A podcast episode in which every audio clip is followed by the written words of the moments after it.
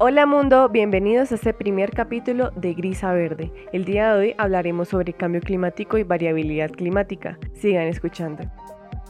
Empezaremos hablando de conceptos básicos tales como efecto invernadero, cambio climático y de este último cuál es su diferencia con la variabilidad climática.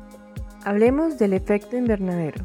Esto es un proceso natural por el cual una serie de gases de la atmósfera, conocidos como gases de efecto invernadero, retienen el calor producido por el Sol y mantienen la Tierra a una temperatura y pues esto también permite la vida en ella. Estos gases son tales como el ozono, el vapor de agua, dióxido de carbono, entre otros. En cuanto al cambio climático, es el aumento de estos gases de efecto invernadero que se producen por diversas actividades humanas.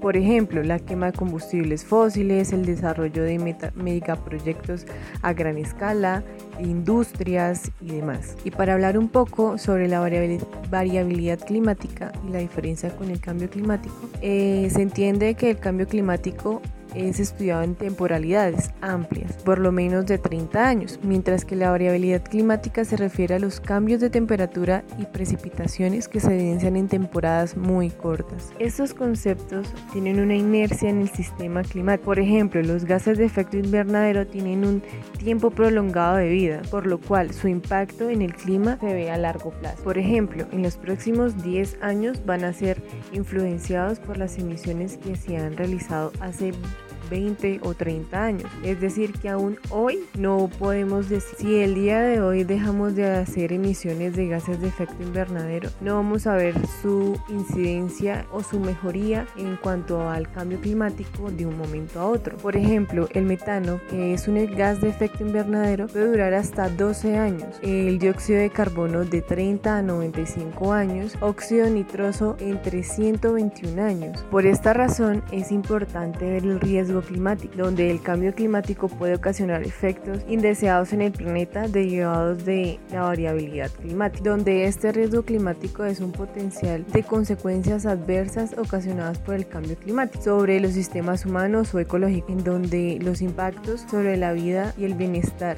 Este riesgo climático es el potencial de consecuencias adversas ocasionadas por el cambio climático, donde los sistemas eh, humanos y ecológicos se ven afectados, teniendo impactos negativos negativos sobre la vida, los medios de vida, la salud, el bienestar, la economía, la sociedad, los bienes y las inversiones culturales, la infraestructura y los servicios, donde estos servicios se ven, pueden ser los servicios ecosistémicos y pues de las especies. Estos riesgos resultan eh, de las interacciones dinámicas entre la amenaza y los peligros relacionados con el clima y la exposición y asimismo la vulnerabilidad para hacer el frente a los riesgos climáticos, nosotros como seres humanos debemos tomar diferentes tipos de medidas con las cuales garanticemos la preservación de vida en este planeta en el cual habitamos. Por esto, la mitigación y la adaptación al cambio climático es una de las estrategias por la cual se quiere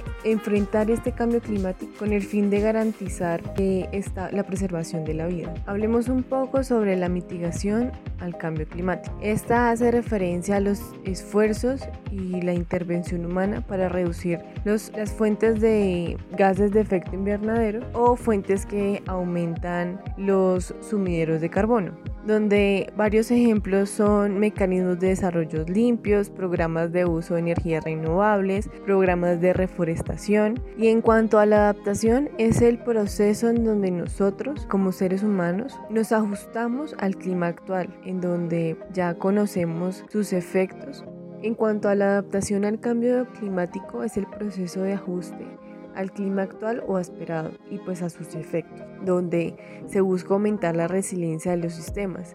Entendida la resiliencia como la capacidad que tiene un sistema de responder a una perturbación y de volver a su estado original o poder reorganizar eh, de alguna manera su función esencial, su identidad y su estructura. Esta adaptación se da de diferentes maneras. Puede ser basada en, en ecosistemas como una parte de las soluciones basadas en la naturaleza o en la infraestructura o en las comunidades y pues finalmente como en la tecnología. Entonces, para todo lo mencionado anteriormente, se tiene el financiamiento climático, que es la formulación e implementación de proyectos de mitigación, adaptación o sinergias que requieren recursos financieros. Esta financiación se hace de manera local, nacional o transnacional, que se puede obtener a partir de fuentes públicas, eh, privadas u otras fuentes alternativas, con el fin eh, de disminuir las emisiones y mejorar la adaptación frente a los efectos adversos del cambio climático. Cabe resaltar que, estas, que esta financiación no solamente le compete al Estado y a las organizaciones internacionales, también requiere la participación de sectores privados, ONGs y pues eje principal la ciudadanía. Y pues también este financiamiento puede ser visto de diferentes maneras, como donaciones, préstamos, garantías, aportes de capital, eh, microfinanciamientos, bonos verdes o un financiamiento mixto. Previamente se mencionó que el cambio climático puede tener consecuencias adversas, y que para enfrentar estas situaciones es necesario ejecutar acciones que nos permitan mitigar y adaptarnos a este cambio climático. Eh, para llegar a, este punto es fundamental que las políticas nacionales, internacionales, regionales o locales eh, incluyan criterios de cambio climático con el propósito de involucrar a todos los actores y alinear los esfuerzos técnicos, financieros y humanos en pro a mitigar estos efectos. Se estima que no tomar acciones frente a los costos y riesgos del cambio climático puede generar pérdidas al menos del 5% en el Producto Interno Bruto global cada año. Por esta razón existe la necesidad de planificar los sectores y territorios con la visión prospectiva a largo plazo, teniendo en cuenta los criterios de cambio climático. Por ejemplo, en mi país, Colombia, es un país vulnerable a estos efectos de cambio climático debido a su geografía diversa. Por ejemplo, en los años 2010 y 2011, en donde se presentó el fenómeno de la niña, se tuvo costos económicos de alrededor de 11.2 billones de pesos, que, lo cual representa el 2.2% del Producto Interno Bruto del 2011 y pues y asimismo en el fenómeno del niño en el 2015 este costo fue de 1.6 billones de pesos para poder tomar acciones a los efectos del cambio climático. Cabe resaltar que el cambio climático es un fenómeno global que afecta tanto países pequeños como países grandes.